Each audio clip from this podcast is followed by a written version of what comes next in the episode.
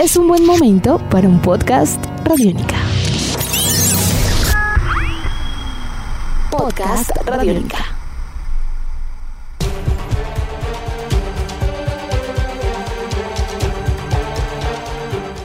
Amigos de Radiónica, sean bienvenidos a una nueva entrega de En Descarga Radiónica, el podcast. Cálmese. Un, un espacio en el www.radionica.rocks donde nos encanta charlar y conversar con todos ustedes acerca de mundos maravillosos entre cine, televisión, cómics, videojuegos y mucho más. Recuerden además que En Descarga Radiónica también es un programa que ustedes pueden escuchar de lunes a jueves a partir de las 11 de la noche. Mi nombre es Iván Zamudio, arroba Iván Zamudio 9 en Twitter y me encuentro con el grandiosísimo e inigualable, todo un vengador, Ya, Diego Bolaños. Ay, ya, listo, yo le iba a decir cosas, pero ya, deja así. No, No, primero, diga- dígame cosas, hermano. eh, eh, eh, disculpen la emoción de, de Iván. Hay dos cosas mezcladas. Vamos a hablar de Avengers Endgame. De una vez, por favor, spoilers. Esto está lleno de spoilers. Esto Sí. es para aquellos que ya vieron la película y quieren, quieren compartir con alguien su emoción al respecto. Entonces, primero porque está muy emocionado y segundo porque tiene horas de sueño al momento de grabar esto, porque, porque en Descarga Radiónica es de Es lunes a viernes, claro. Bien tarde. Bueno, eh, una cosa, este disclaimer que estamos haciendo, esta advertencia, entra dentro de lo que pidieron oficialmente los hermanos rusos a través de internet con el tema de la película. Eh, Don't spoil the endgame. Hay una campaña, hay un numeral en redes sociales. Eh, entonces, si usted no ha visto la película, si no la, no la ha llegado a ver, o sea, y va a ir a verla en una semana, No tiene por- nada que hacer acá. no tiene nada que hacer acá, por favor. hacer. Póngale stop ya mismo a esto. Listo. Ahora, ¿Listo? si usted sí la vio, entonces quédese porque vamos a hablar una maravilla de todos estos temas. En Descarga Radiónica. This is gonna work, Steve. I know it is. Because I don't know what I'm going to do if it doesn't. Endgame, 11 años, 23 películas con esta, un universo cinematográfico que esperamos, que soñamos, que sentimos, que esperamos. ¿Qué significó eh, en general para usted Avengers Endgame? Bueno, eh, lo primero que tengo que decir es que para mí Avengers Endgame viene siendo un paso más allá de la culminación de los 11 años, como usted lo dice, que es una labor titánica y que se ha instaurado como uno de los más grandes proyectos transmedia de la historia. Esto ya venció a la Guerra de las Galaxias, ya venció Cualquier cosa que cualquier usted se cosa, pueda imaginar. Cualquier cosa. Ya lo venció. Y lo venció por, creo que mucho. La vara la, la dejó demasiado alta. Pero hay algo que hay que tener muy en cuenta. Y es que, si bien las películas de Marvel eh, vienen haciendo parte de un universo que hace parte a su vez de un gran árbol de universos donde están todas las líneas editoriales de Marvel Comics, los diferentes universos, el de los Ultimates, el universo cinematográfico es un universo, Otro es universo otro universo más. Si bien es otro universo más, pues muchas de las películas se han eh, alimentado, se han inspirado en muchos arcos argumentales importantes de las demás líneas editoriales. Pero Endgame ya es tan grande que no está inspirado en ningún arco. es una obra original para Original, cine. por entonces creo que entonces creo que eso ya es decir llegamos a un nivel mucho más alto. Y creo que pues una historia de 10 años, un bagaje de 10 años construido a partir de grandes historias, a partir de poder eh, estructurar muy bien a los personajes, de darles una identidad clara, de darles un cariño y un apego, por supuesto, con las personas, pues daba para que pudieran hacer una obra original en el cine con todas las vueltas y con todos los giros que tiene. Para mí, básicamente, Avengers Endgame es todo lo que dijo Iván Zamudio y, y un, Y mucho más. un gran logro.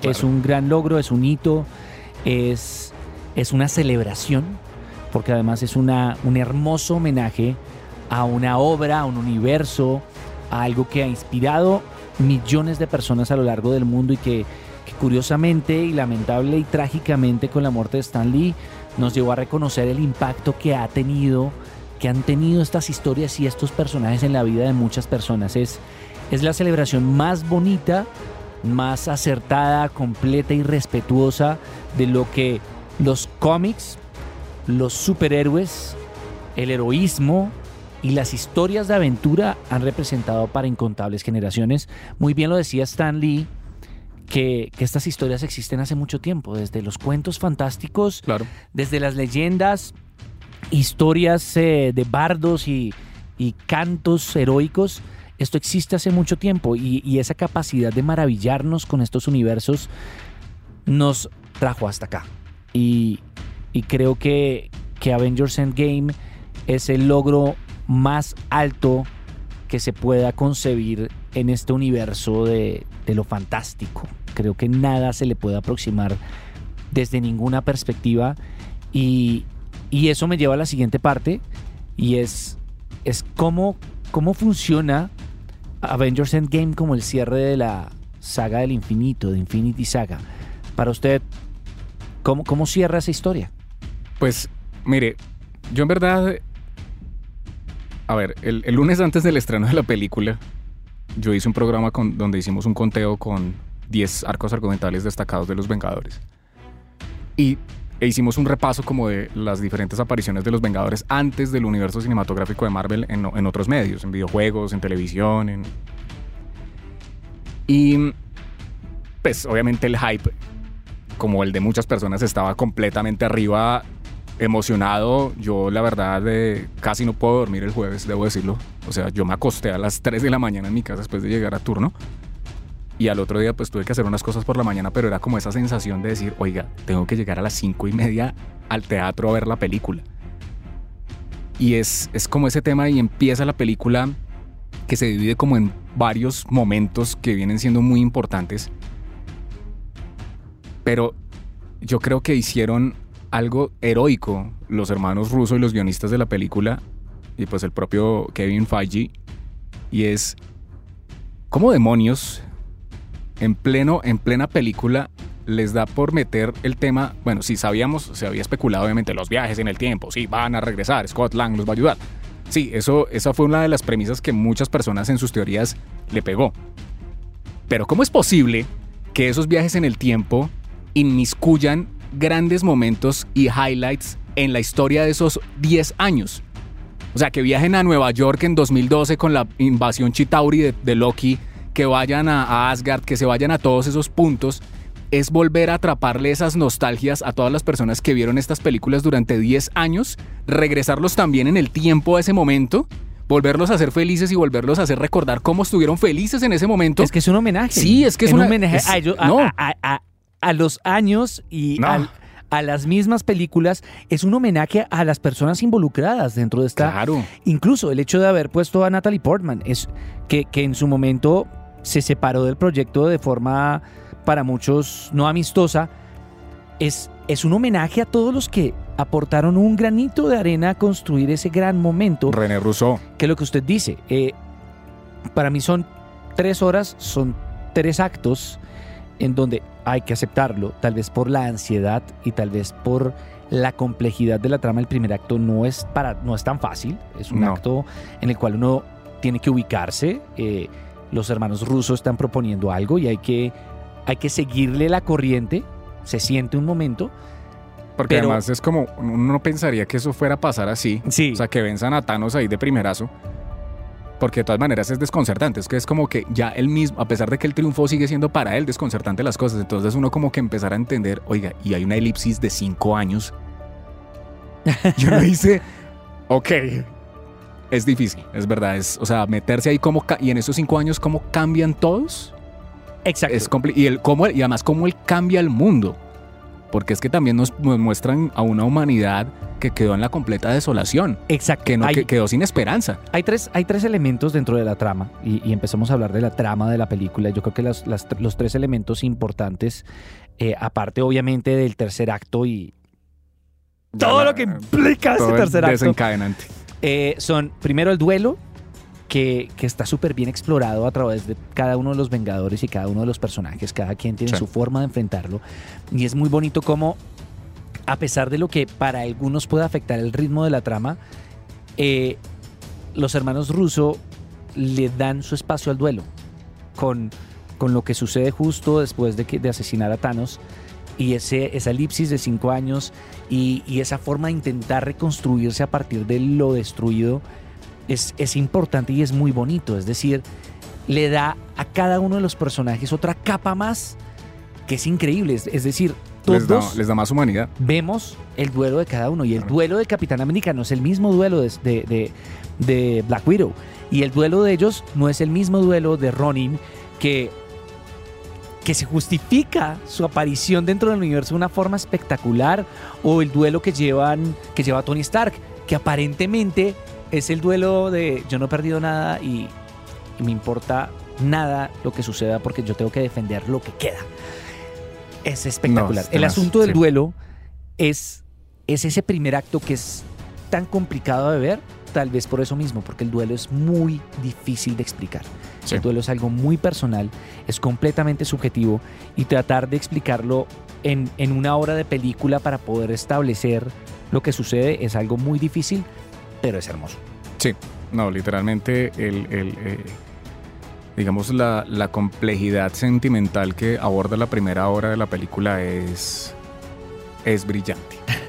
Es tanto que uno queda así después yo, de la yo película. la verdad, yo, yo no, yo ah, es que incluso tanto así que post película yo no, no, pues pude sacar mis conclusiones y hablar con gente obviamente de manera desesperada. Hasta lo llamé a usted y usted no me contestó.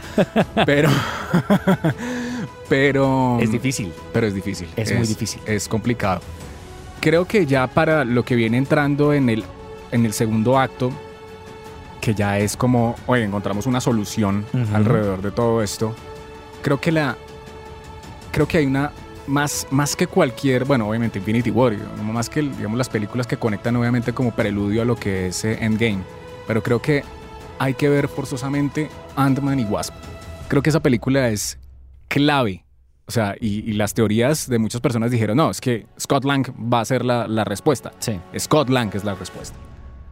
Eh, todo lo que ocurre con el, el reino cuántico, todo el tema de los viajes en el tiempo, como se aborda, es, no es tanto como que aparezca Scott Lang y diga, ya, tengo la solución. Pero es que es curioso, es interesante saber porque él no es un científico y él va a traer una, una, una, Una idea. una, una idea y una respuesta, pero él no la sabe explicar. ¿Y cómo hacemos para que de verdad se entienda y se pueda explicar? Tenemos que volver a superar ese duelo y tenemos que unirnos todos de nuevo como equipo. Y y eso es muy difícil, es muy difícil con todas las cosas que pasan porque hay que sanar muchas, muchos temas. Eh, la confrontación entre el Capitán América y Iron Man al comienzo, que, que el pobre Tony Stark que casi le da un infarto ahí. Esas cosas, después que se vuelvan a unir, que vuelvan a hablar, como Natasha va y busca a Ronin, lo vuelve y lo trae, tenemos una respuesta, como es buscar a Bruce Banner y que también, él también lidió con Hulk a su manera y se vuelve el Smart Hulk. Entonces, eh, en esa segunda parte es, es unirnos. Es que es... Ah, no. Pero a mí, a mí lo que más me gusta, y es que yo el segundo acto lo centraría en la idea de los viajes en el tiempo, es cómo, e incluso la película tiene esos guiños tan maravillosamente escritos, explicados y planteados de burlarse de volver al futuro, y es Sí, sí, sí. cómo al final la película no se trata de viajes en el tiempo, aunque sea un elemento fundamental dentro de la trama, y es Claro. hay dos cosas que fueron muy inteligentes por parte de los rusos y los escritores y productores y es sí está el elemento de los viajes en el tiempo pero no se trata del viaje en el tiempo se trata de recuperar lo que usted dice el viaje en el tiempo no es cambiar el pasado y es que es lo, lo más divertido de todo esto no es la típica película de viajes en el tiempo aunque al final resulte siendo básicamente la trama de volver al futuro de la cual se burlan porque ellos también lo notan Claro. pero el objetivo de eso es demostrar que es mucho más allá de viajar y limpiar el pasado. Es, es lo que usted dice, es haber reconstruido el pasado. No es gratis que el intento fallido de, de recuperar la gema del tercer acto en el 2012 haya llevado a Tony Stark a encontrarse con su padre. No es gratis. Es No. que el camino o the journey, la aventura fundamental de esto, no es en el tiempo, es, es en entender por qué están ahí, por qué hacen lo que hacen. Porque Viuda Negra se convirtió en esa persona que ya no era una asesina, que era, que, que era una protectora y que sin mundo que defender estaba perdida. No. Es como cada uno encontró un camino, como, como Hulk no tenía que pelear, tenía que hablar. Era, Claro. era, era es, como es reflexionar.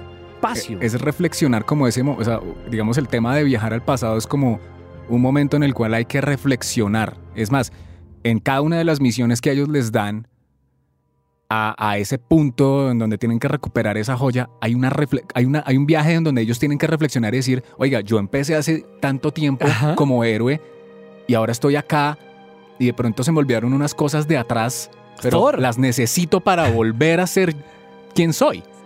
Lo que le pasa a Thor, claro, Thor, Thor puede como limpiar un poco lo que le pasó con la mamá. Que para hace- muchos habría sido Sí, pero, pero en verdad fue muy fuerte. Y, y pues obviamente regresar como Ancient Thor, viejo, gordo, pero sigo siendo igual de poderoso. O sea, metal viejo pero no oxidado. Eh, no, es, eh, es brillante. En verdad eso, eso trae un montón de connotaciones muy fuertes, sobre todo ese, a partir de los personajes. Y lo que usted dice es muy cierto. El viaje en el tiempo es un recurso. Más la verdad, hay algo más allá. la película no es un viaje en el no, tiempo. es no es un viaje en el tiempo, en verdad. Es, es, es un viaje, pero a, a cada uno de los héroes. A cada uno. Sí, en exacto. retrospectiva. Exacto, porque eh, mu- muy, bien lo, de- lo decía algunas de las reseñas, y es que lo maravilloso de Avengers Endgame es que no solo cierra el universo cinematográfico de Marvel en la etapa de Infinity Saga, sino que además nos da mucho más de cada uno de sus personajes. Nos amplía la historia de cada uno de ellos. No es la conclusión, no es solo la conclusión. Es lo que usted dice, es, es explorar un poco más dentro de la naturaleza de cada uno de ellos de una forma magistral, lo cual nos lleva al tercer acto. En Descarga Radiónica. Hi, uh, is anyone home? This is Scott Lang. We met a few years ago at the airport in Germany. Got got really big. Is this an old message? Ant-Man, Ant-Man. I know you know. I know you know that. It's the front door. That's me. Can you buzz me in? Sí, antes de pasar a eso, hay algo bien, bien importante y creo que la, eso es algo que usted y yo lo hemos dicho, inclusive en varias conferencias, en varios encuentros y conversatorios que hemos tenido alrededor del tema, y es que creo que la película de por sí ya, ya que estamos hablando de reflexiones alrededor de los personajes y de entender eso, creo que la película se hace como una, una autorreflexión a sí misma de algo que nosotros ya habíamos dicho. En verdad, esto no es ver Avengers 1, Avengers 2, Avengers 3 y, y no. Esto es, hay que comprenderlo como un gran macro relato que está compuesto por microrelatos. Esto es una obra que es compleja a través de 23 películas. Entonces, si de pronto usted vuelve a ver Thor Ragnarok, que, a mucha gente le parece horrible, les parece una película... A mí me gusta. A mí también me gusta. Mucho. Eh, sí, o sea, las cifras puede que no le hayan dado bien, pero de pronto usted, con todo esto que está pasando, vuelve a ver Thor, eh, Thor eh, mundo, perdón, Mundo Oscuro, perdón. Ah, Mundo, Oscuro, que fue la Mundo Oscuro, Mundo más Oscuro. golpeada. Mundo Oscuro, perdón. Eh, pronto usted vuelve a ver Mundo Oscuro y va a encontrar algo con respecto Sí. a lo que está pasando. O sea, Pues de hecho, de hecho a mí me pasaba, Iván, y es que yo, Capitán América, el primer Vengador, yo la sentía floja por un momento. Defendiendo cada una de las películas de Marvel, porque siempre lo he dicho, siempre he considerado que el acierto más grande de Marvel es no hacer películas de superhéroes, sino contar grandes historias y vestirlas de superhéroes. Sí. Es decir, el primer Vengador es una historia de guerra.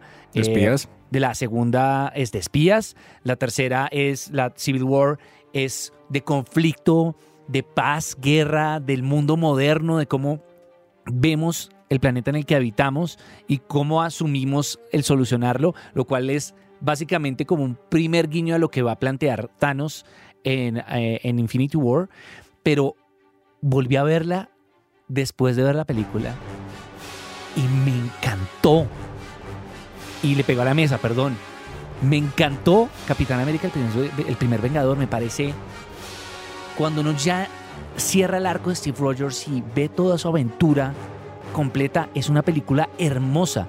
Y curiosamente, si usted tiene la oportunidad de que nos está escuchando de revisar las tendencias en Netflix y en los servicios de streaming, Sí.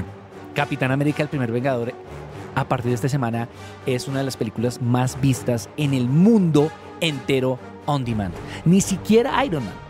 Porque es que Iron Man también tiene una historia muy bonita, pero siempre todo el mundo arrancaba de Iron Man. Ni siquiera arrancaba de Incredible Hulk, arrancaba de Iron Man.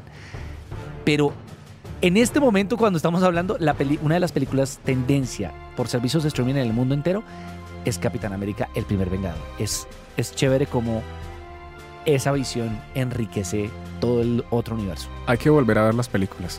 Eso nada que hacer, que porque, porque lo repito, veces. eso es un, es un macro relato. Entonces no es, no es, sáquense por un momento de la cabeza de pensar, es que para verme Regreso al Futuro 3 tengo que verme la 1 y la 2.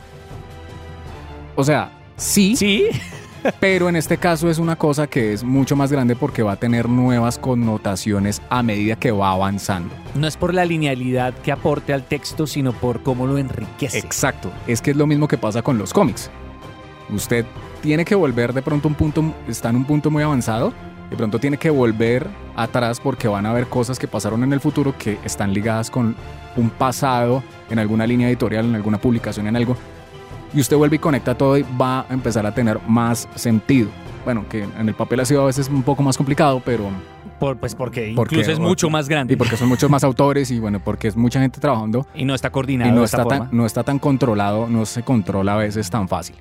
Pero bueno, ahora sí, entremos en, el- en la tercera parte que usted estaba diciendo. El tercer acto es el enfrentamiento con Thanos y lo que ha planteado los highlights desde la perspectiva más visual o más emocional de la película. Primero, me encanta Infinity War aún más ahora porque le da a Thanos esa introducción que no le da esta película. Es decir, Thanos ya pasa a ser un villano objetivo en vez de un villano centro como lo fue en Infinity War. Cumple para mí todo su papel eh, porque los protagonistas de esta película sí son los Avengers y, y no hay mucho más que decir. Yo creo que yo pasaría a los highlights de ese, de ese tercer acto. ¿Usted qué, qué tiene que decir al respecto? Yo creo que eh, es que es que es que es complicado porque mire, yo yo la verdad eh, a mí me pasó una cosa eh, con respecto a eso, ah, ya que está mencionando a Thanos. Yo eh, eh, alguien me preguntaba el, eh, eh, justo después de la película ya la vio, alguien que no la había visto, y yo le dije sí. Me dijo no me va a decir nada y se tapaba los oídos y yo le dije no tranquilo no le voy a decir nada. Pero lo único que le puedo decir es que si usted le pareció increíble Infinity War, esta película es tres veces más increíble. O sea, calcule la dimensión de lo que es. Sí. Entonces me decía, ¿en serio? Y yo, sí, es tres veces más increíble. Aunque uno no, no pueda creer que eso ¿Eso era posible? sea posible. Lo lograron. O sea, en serio, literalmente lo lograron. Bueno, sus highlights alrededor de la, de- del final. No, pues la verdad, y, y en este punto de highlights quería, quería dos cosas. Primero, discutir el tema de la crítica, de la crítica más radical acerca de si esta película es o no un fanservice. Y segundo, cuál fue mi highlight o mi momento favorito. Claramente es un fanservice. Es decir, estamos hablando de personas que crecieron con esto. Esto no se trata de, de hacer la obra más dramática y más profunda que lo es. No se trata de Pero satisfacer no reforzarlo. unos, unos, unos estereotipos artísticos de la industria del cine. No, se trata, esto está hecho para y por los fans. Inspirado en el universo de una persona que se hizo famosa y se hizo exitosa leyendo y entendiendo a los fans, porque eso fue lo que hizo de Marvel Marvel. Es decir, entender su naturaleza, sus motivaciones, sus angustias, sus preocupaciones. Claramente, la, el último acto de Avengers Endgame es la celebración de todo eso. Claro. Y eso para mí va al punto de los highlights y las imágenes favoritas. Es que algo que también tiene Marvel muy importante es la capacidad de haber traducido al cine el impacto, emoción, acción y emoción y belleza de viñetas. Sí. Y es que, como pasa en muchas de las películas de Marvel, la película nos deja con viñetas hermosas, con la imagen del capitán solo parado frente a Thanos y todo su ejército, en un ángulo que no es un ángulo característico del cine, es un ángulo de viñeta. Avengers. Sí. La imagen No, eso no. y el momento Dios de mío. Cap, se me está poniendo la piel Sí, de gallina sí, de no. nuevo. El momento en que, en que esto era algo que yo duré, yo tuve la oportunidad de ver la película, yo no sé si fue una bendición o una maldición en la premiere en el país, el hecho de no poder compartir con nadie durante una semana Avengers Assemble con Con todos. ganas, Con todos. con todo, con, con, con, con toda la emoción de un niño Sí. que a los 10 años tenía sus cómics en su maleta, fue maravilloso. O sea, me pone, se me, se me vuelve a arrugar la, la voz. es hermoso. Yo, toda la película es una gran película. Acto 1 y acto 2 cumplen su propósito, es emocionante, es profunda, es interesante, pero el acto 3 es una cosa de locos, es, es una cosa que, que yo le decía a la gente con la que hablaba, yo siento que se sentaron y dijeron, ¿qué hacemos? Esto, hágale. ¿Será muy loco si hacemos esto? Amigo, van a pasar otros 11 años antes de que tenga siquiera la oportunidad de concebir, De volver a hacer, una así. locura como esta. Claro. Todo lo que se les ocurra, todo lo que les parezca cool, divertido, todo lo que hayan soñado, vuélvanse niños. Y eso fue lo que sucedió. Creo que la imagen de los círculos, las- los círculos de Wonka abriéndose y, y- y entrando cada uno de ellos fue algo... Es decir, cualquier algo, película que cuando- haga la gente Cuando eso pasó ahí, yo levanté los brazos en cine Claramente. y grité. Eso es lo que le iba a decir. Sí, Cualquier película que tenga la capacidad, y no son muchas, creo que son muy pocas, y creo que no se cuentan con los dedos de una mano, que tenga la capacidad de hacer que un cine completo reaccione con gritos, con, aplausos Oh, con ovaciones. con aplausos, con ovaciones, con, con enternecimiento, es una película digna de un premio Sí. de mil premios. Creo que hay mil imágenes. eh, las la Valkyria, eh, la llegada de los de, de- de- de las naves de Wakanda, eh, ver ejércitos completos de diferentes lugares del universo encontrándose en la Tierra como epicentro del acontecimiento más grande hasta ahora, porque creo que se va a plantear algo diferente, pero también con una dimensión más grande tal vez, eh, a lo cual ya llegaremos eh, fue hermoso. Y finalmente alguien me cuestionó y me criticó mucho la viñeta del Girl Power. No, amigo, es el si hay un momento para darle a la gente esa imagen que le puedo mostrar a mi hija, decir, Ellas son las heroínas. Claro. No, y es que además eh, hay que tener en cuenta otra cosa. creo es que ojo.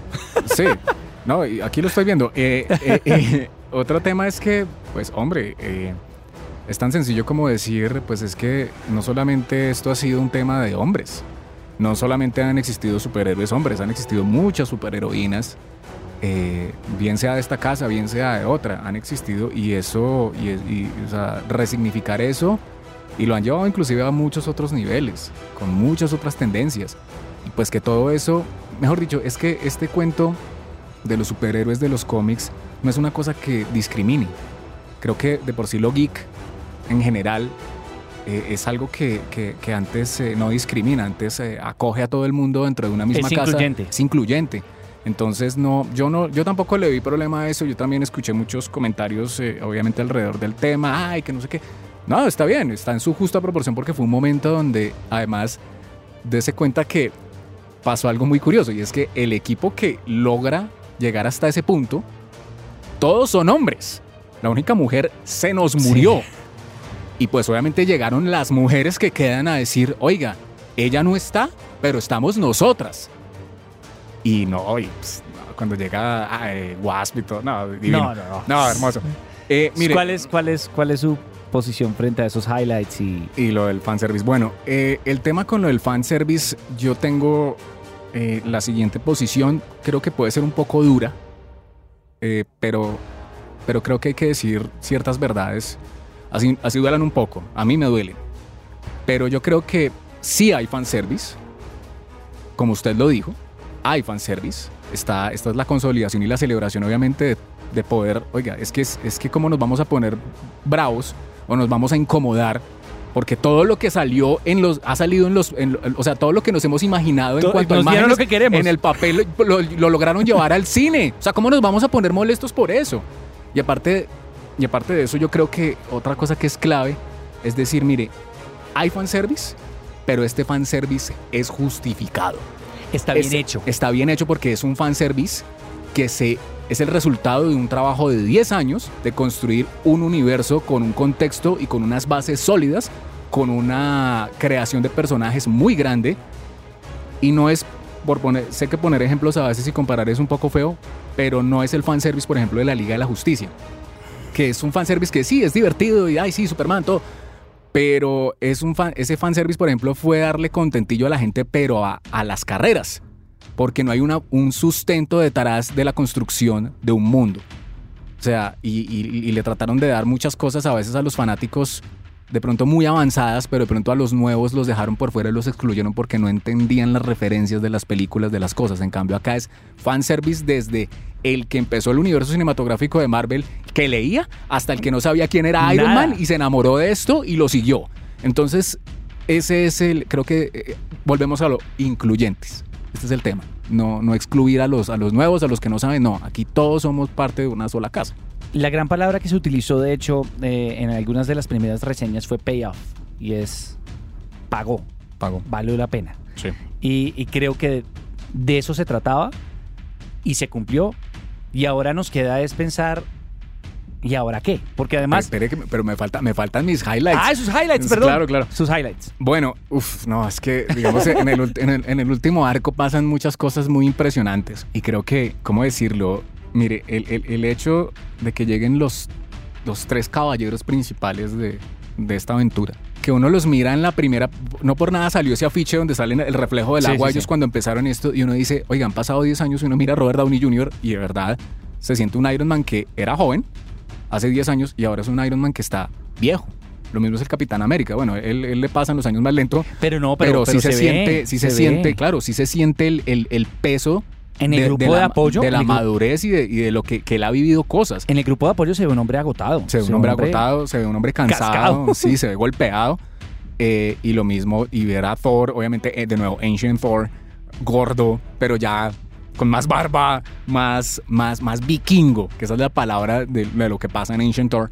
Y ver a los tres llegar a pelear en ese punto, ahí yo ya me descontrolé. O sea, yo ahí ya estaba muy emocionado, estaba completamente eufórico. Y otra cosa que hay que decirlo, y es, es, es muy grande, y esto yo lo saqué pensando en todos esos highlights y en todos esos momentos que me hicieron muy feliz. Y es que hay que ponernos a pensar en que iban a matar a Thor. O sea, Thanos cogió el Stormbreaker y le iba a hacer lo mismo que él le hizo en, en la otra película, porque Thanos... eh, Y sin saberlo. y sin- no, porque él vio, él vio lo que pasó. Entre otras cosas, Ah, en todas las visiones cierto. él lo vio. Y de pronto de un momento a otro viene el Mjolnir y se empieza a levantar. Y de un momento a otro pasa algo que ha pasado en los cómics, que es el Capitán América levanta el Mjolnir y uno dice, Dios mío, esto es increíble. Pero la razón es muy sencilla. Hay que recordar que el Mjolnir obviamente tiene las, las, las inscripciones Sí. de aquel que sea digno. Digno. La única persona digna, después de Thor, que podría levantar ese martillo como un ser humano, es el Capitán América. Pero hay algo mucho más de peso detrás. Y es que esas runas son un mandato de Odín. Odín les, les ayudó en esa pelea para que no mataran. Iban a matar a Thor. Yo no puedo dejar que maten a mi hijo así yo ya esté muerto, pero yo no puedo dejar que lo maten. Y la única Que alguien persona lo pueda ayudar. que alguien lo pueda ayudar es este hombre porque él es digno. Y fue Esto increíble. fue ¿Y increíble. pero- cuando lo y es celebró? Odín. Y, él- y lo celebra todo y dice, I knew it. Yo sabía que tú eras porque, claro, porque en verdad es, es Odín. ah, eh, Odín hasta Odín metió mano. hasta- Odín que se murió. Odín hasta participa en este momento y Odín le ayuda. Mire, otra cosa que a mí me, me voló el cerebro. Cuando obviamente llega Doctor Strange, porque es que cuando pasó eso estaban en, ese, en, esa, en esa pelea y estaba pasando todo eso y al final el Capitán América con el escudo roto, golpeado y como que ya uno vuelve a la, la- la- la frase esa, ¿por qué haces esto? Puedo hacerlo todo el día. Y, y con más esfuerzo, claro, porque obviamente estamos hablando contra el villano más poderoso y se levanta. Y yo me ponía a pensar, Dios mío, ¿dónde, si ya arreglaron la línea de tiempo, ¿dónde están todos? Y empieza a, pasar, a, a salir Doctor Strange con la gente. Yo ahí, yo ahí me puse a llorar, pero muy mal, muy mal. Estaba Sí, muy feliz. muy y llegaron todos y parece Black Panther y no, venimos, nosotros somos el refuerzo. Y entran todos. Es que no está, no, no está solo. No, tú no estás solo, eres el último, pero no estás solo. Y se paran todos, vamos a pelear. Y yo debo decirlo, uno de mis superhéroes favoritos es el hombre hormiga. Y cuando sale Giant Man y crece y sale con Hulk y todos, y esa escena donde se encuentran es el clash de los... No, de- y que sale Ant-Man así corriendo y todos. Es la viñeta, Mire, sin miedo. sin miedo. Sin Exacto, miedo. sin esa- el esa es la menor de los miedos. Mire, eso yo creo que yo me sentía de verdad. No sé si usted recuerde ese, esa hoja que hay en Civil War, Sí, cuando uno la abre y que la, la hoja grande que salen todos enfrentándose. Sí. Yo dije, esto es eso. Esto es como ver la saga de Korvac. Esto es como ver ese gran momento en donde se va a enfrentar todo el mundo. Y no, y sin miedo y, y que no para. Es No decir, para. no es la típica que corte, corte a algo, corte a. No, no, No. corte a. ¿Quiere ver lo que pasa en esa viñeta? esto es lo que pasa. Eso es lo que pasa en esa viñeta. Es, es, es divino. Me gustó mucho que, digamos que hubiera sido muy facilista, de cierta manera, haberle dado mucho más protagonismo a la Capitana Marvel, porque pues ella pudo haber solucionado todo Pero perfectamente. no era su película. pero no era, uno, no era su película. Y dos, yo creo que son muy inteligentes, obviamente todo el equipo de Marvel en saber, oiga, ella hasta ahora tiene una película y tenemos que hacerla que crezca. Ella tiene que crecer para que tenga el suficiente peso y tenemos que hacerla evolucionar al peso que han tenido todos estos personajes. Pero claro, están disparando. O sea, cuando dicen vamos a inmolarnos acá, que aparte de eso, Sí. pues Scarlet Witch llega y o sea, otra cosa que yo conjeturé. A Vision lo mataron. Lo mataron y no va a volver. O sea, Vision ya se murió. Lo mismo que Black Widow. Se murieron. Ellos sí se murieron. Pero entonces, claro, sale Scarlet Witch y literalmente casi mata a Thanos. Y Thanos da la orden, no, vamos a inmolarnos. Vamos a matarnos, no importa. Y están ahí disparando los proyectiles y todo se está acabando. Y de un momento a otro la nave para y levanta los cañones y empiezan a disparar y todos se preguntan a qué le están disparando. Y llega la capitana. Y llega Era la obvio. capitana y la capitana también por poco vence a Thanos. O sea, es por, por un, pero por un Pero- pelo de rana calva casi lo vence. Pero ¿por qué no? Pero ¿por qué no? Por eso mismo que estamos diciendo. No, y porque Doctor Strange le dijo, solo hay Una, una, posibilidad. posibilidad. Eso fue increíble y no, y, y- y en verdad una cosa que yo no, me lo- yo no me esperaba que eso fuera a pasar, por ahí lo habían dicho, pero que Tony Stark se pusiera el guante y pasó una cosa que fue, uf, se me están aguando otra vez los ojos, que fue muy emotiva, es que tal cual como Robert Downey Jr. finalizó la primera película, finalizó la última película, finalizó su último acto y dijo, yo soy Iron Man. Sí. fue- Y eso fue. Yo ahí ya. No, y después, obviamente, todos los momentos emotivos, Peter Parker con él, cuando se despide, la prueba de que Tony Stark tiene un gran corazón. Todo eso, yo, yo quedé muy mal, pero yo, yo digo una cosa: en verdad, esto es lo más parecido a un cómic. Siendo una obra original, esto es lo más parecido que hay en todo sentido. Es un sueño hecho realidad. Es un sueño hecho realidad. No, y hay muchos más highlights. Eh, No, el, podemos el el- en el. Capitán América, cuando, cuando se vuelve rebelde y se descubre que él es de Hydra y usan ese Sí. recurso de. Eso fue buenísimo. fue tremendo. El, eh, la hay mucha gente que pronto me decía, ah, pero es que a mí no me gustó cómo salió Hulk. No, eso tiene un sentido. Lo que pasa es que en los cómics de Ultimates, en los que pasan después, cuando Hulk pues, se vuelve rebelde y no lo pueden controlar, a él le sacan una muestra de ADN y crean un personaje que se llama Smart Hulk. Que no, está un- un Green, clon- está Professor Sí, Hawk. está, es un clon de Bruce Banner, es un clon de Hulk, pero que tiene la inteligencia de Bruce Banner y tiene la fuerza de Hulk. Es como la mitad de los dos. Y ahí lo mostraron. Puede no de la misma manera, pero es como ese, No, ese una mezcla punto de, de medio. esos personajes, de Claro, todos esos es- momentos en los que ha claro. logrado, Es ese punto medio donde, oiga, podemos dialogar. porque es que además ahí está buenísimo. el duelo. Y, Es está con, y con las gafas y todo. Y, Y volvemos al punto del duelo. El punto del duelo es que cada quien lo tuvo y el de Hulk fue, pues aprendí a manejar mis demonios y esta pérdida me llevó a ser una mejor persona, tanto que me arreglé con Hulk. Entonces, eso vuelve y cierra el círculo de muchas cosas. Creo que para cerrar el epílogo que llega con Spider-Man y para hablar acerca de lo que puede pasar en el futuro son dos cosas que quisiera hablar. Pero antes de Spider-Man, la primera, mucho ha generado mucha discusión el darle el relevo a Sam Wilson. A mí me parece Brillante. el- era el que tenía que ser. Es Claro. decir, jamás consideré nunca que existiera la posibilidad de que no fuera Sam.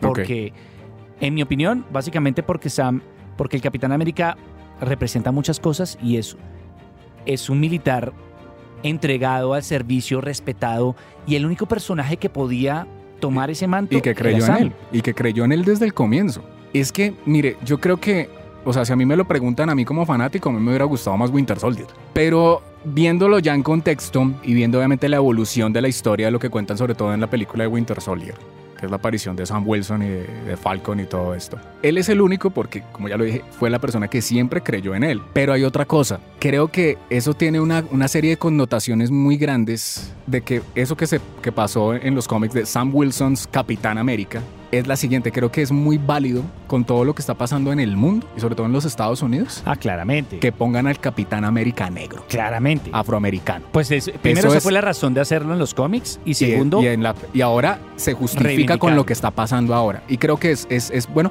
Y sobre todo algo muy, muy importante. Falcon fue un héroe secundario y él tiene su historia de origen y él es aprendió que a ser. Falcon. Era un soldado. era un soldado. Ahora, él le van a dar el manto del Capitán América y él va a tener que volver a empezar como otro superhéroe desde cero a enfrentar eso. y aprender Entonces vamos a, ver, ser vamos un a ver, soldado. vamos a ver otra historia de origen, seguramente por otro lado alrededor de, de ese tema.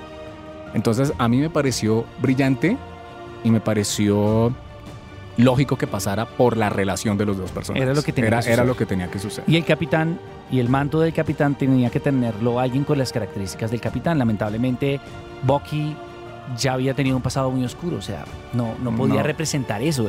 Hay, suena, va a sonar chistoso, pero hay cierta pureza e inocencia en Steve que está en Sam. Claro. Y por eso era el apropiado y creo que fue un acierto. En Descarga Radiónica. God, seems like a thousand years ago. I fought my way out of that cave, became Iron Man. Realized I loved you. I know I said no more surprises, but ¿Qué va a pasar de ahora en adelante? Nos queda una película que viene siendo como el epílogo. Está para, para Kevin Feige y todo todos los estudios como parte de esta Infinity Saga. Sí, es, la, es la que cierra Es el epílogo fase de cierre. 3 y ya. Sí. Eh, ¿Qué va a pasar allí? Yo creo que ahí se va a hacer ese primer guiño A lo que viene. a lo que va a venir. Es decir, hay que estar muy pendientes de lo que pase en Spider-Man Far From Home. No hay, porque- no hay que, no, esa película no hay que dejar, o sea, sé, sé que tenemos ahorita un hype muy grande con, Sí. con, con Endgame y es, y es lo más lógico que esté pasando. Pero, pero creo que no hay que dejar de lado a Spider-Man porque, bueno, sí, la conclusión, obviamente ya se Sí. sabe, ahí, es más, ahí se, mo- se mostró, se contó lo que, pues, lo que va a pasar. O sea, sí, se encontró de nuevo con Ned y todo. Pero no hay que dejarla de lado porque lo que usted dice, ahí Ese va a ser esa primer, Yo- ese yo- primer guiño yo- que le, va, le va a abrir la mente. yo creo que yo estoy, me estoy empezando a emocionar porque ya quiero ver Spider-Man. Yo Ya. también la quiero ver. Ya, o sea, nada que hacer. Cosas que pueden llegar a suceder perfectamente con, con todo esto. Que es más, inclusive ya se vieron cuando Peter Parker le da el guante a... What, do you have for me, Peter Parker? Entonces, em, yo que espero, no sé si sea muy apresurado, pero por lo menos que haya un guiño muy pequeño porque siento que pues todavía está muy fresco el tema de, de la compra de, de Fox. X-Men, No, Cuatro Fantásticos. F4. Yo creo que, yo antes que X-Men, yo creo que lo primero, o sea, si tienen que haber unos personajes que entren ahí a, a- Hacer la base de a ese hacer nuevo la mundo. base de este nuevo mundo, tiene que ser Reed Richards. Y los Cuatro Fantásticos con todo lo que implica porque, es más, o sea, Además que él puede convertirse en esa figura de Tony Stark. Exacto. Para o sea, todos. la segunda persona más inteligente en el mundo, digamos, dentro de todo esto, vendría siendo el que tiene esa capacidad de liderazgo. Y como lo hemos visto en los cómics, que Reed Richards ha sido el, el- una de las personas más importantes con equipos de héroes como los Illuminati, digamos que coequipero con Tony Stark, obviamente él es el que manda. Entonces, yo lo que espero es que sea John Krasinski y su esposa. Y que sería, que eso lo han, eso lo han, lo han Sí, lo propuesto. han- lo han Emi- insinuado. Emily Blunt pues hizo Mary Poppins, ahí ya, ya estás, Ya tienes, hay un, relación. tienes un pie Ya adentro estás en la casa. compañía. Eh, pero, pero pues... Ya o- tiene parqueadero. Sí, pero, pero, pues llega a ser John Krasinski, uf, eso sería... No sé. Vamos a ver qué pasa. Vamos a ver qué pasa, pero yo creo que ahí van a ver con Spider-Man pueden salir muchas cosas alrededor de un arco argumental que Sony desechó, que es el de los Sinister Six. Puede llegar ahí a, a evolucionar eso que sería muy importante, sobre todo porque a Peter Parker tienen que darle más, más peso Más peso. ahora, más fuerza, tienen que volverlo más, más grueso y creo que le están apostando a un actor que es muy joven, pero y de que largo aliento. y de largo aliento que, pues, que es Tom Holland y que puede ser un, un Spider-Man bien interesante. Es innegable, obviamente, la conexión que existe entre Peter Parker y los Cuatro Fantásticos, porque es, más, hay unos cómics que se conocen como los Cinco Fantásticos, Claro. porque Peter Parker es el quinto fantástico. Y de ahí en adelante, pues, lo que se conecta, obviamente, con, con la Capitana y como ya lo dijeron, pues, eh, Kevin eh, Feige, esta fue la saga del infinito. Después de esto viene una cosa que se llama la saga espacial. ¿Qué es lo que yo pienso de este? Cuando uno- a uno le dicen eso y, y- y pueden estar los cuatro fantásticos, Spider-Man y obviamente la capitana. Y Doctor Strange, ¿no? Es que posiblemente Ya sabemos quién vendría. vendría Galactus. O puede venir otro villano, o pueden venir los dos, puede venir Khan también, que es, que es un dolor de cabeza, obviamente. Bueno, bueno, nos O queda, nos queda, nos queda Adam Warlock en el aire, Adam ¿no? De- Warlock también. De Guardians of, de Guardians of the Galaxy 2. que podría ser Galactus. Bueno, si es Adam Warlock, podría ser más Galactus, habría que verlo. Podría ser Khan, que también es un villano impresionante. No sé, o sea, vienen muchas cosas eh, increíbles alrededor de todo esto si vas si se pone en ese punto de ser eh, la, la gran eh, saga saga espacial Eh, Nova también tiene que aparecer ahí en, en- en su momento Vienen, o sea, si el ya cielo es el límite. el cielo es el límite. Ya aquí pueden pasar muchas cosas, pero sabe que el panorama yo no lo veo tan sombrío. O sea, como pensábamos, bueno, y ellos, Es que uno sale del cine Sí, pensativo. cerran- sí, cerrándolo todo. Pero yo no lo veo tan sombrío de que no, pues se fue Robert Downey Jr. y Chris Evans y ya pues ya no hay Pues, pero eso- así pasó con los cómics durante años, cuando ellos eran los clásicos. y cuando, y cuando ya. empezaron con la primera película de Iron Man, eso fue inclusive volver a tomar un underdog como Robert Downey Jr. y levantarlo con un personaje que lo volvió a catapultar a la fama. Chris Evans también era un actor pues normal. Y mire lo que pasó, y se construyeron unos personajes alrededor de todo esto. Scott Pilgrim versus The World. y ya. Sí, exacto. Entonces, eh, creo que las nuevas películas pueden traer, obviamente, cosas bien interesantes. Creo también que pues, esos planes que hay alrededor de, de las series de televisión que van a entrar a Disney Plus, la de Loki, la de Winter Soldier y pues el plan que hay con la, la serie de Scarlet Witch, creo que también nos pueden llevar hacia otros horizontes con respecto a que pues ya no hay intermediarios en plataformas, sino que son ellos los que van a manejar el contenido. Entonces puede sonar una cosa hasta el momento un poco más ambiciosa, pero creo que ya pues con todos los récords y con todo lo que han recaudado y todo lo que han hecho, creo que ellos ya están en la capacidad de decir vamos a montar nuestra propia división de televisión para streaming y vamos a crear nuestros propios contenidos y de aquí en adelante podemos hacer muchas más cosas. Entonces, aventuras es lo que hay. Esto no se ha acabado. Y la gran moraleja, si usted de pronto quedó con ganas de más y de pronto las, universo de las cómics para- 23 películas ya se le quedaron cortas y está, y, y está como ansioso de, ay no, faltan dos meses para que llegue Julio y ver Spider-Man, ay no, falta tanto tiempo hasta que nos revelen el nuevo calendario de películas de lo que viene en camino. Todo bien, váyase al papel y créame Gracias que no por escuchar este podcast. Perdón lo largo. Eh, creo que los que hayan visto la película y se hayan quedado hasta acá entenderán por qué llegó hasta acá.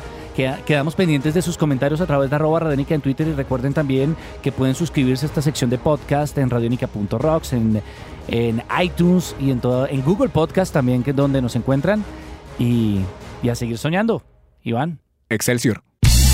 Nuestros podcasts están en radionica.rocks, en iTunes, en RTVC Play y en nuestra app Radionica para Android y iPhone. Podcast Radionica.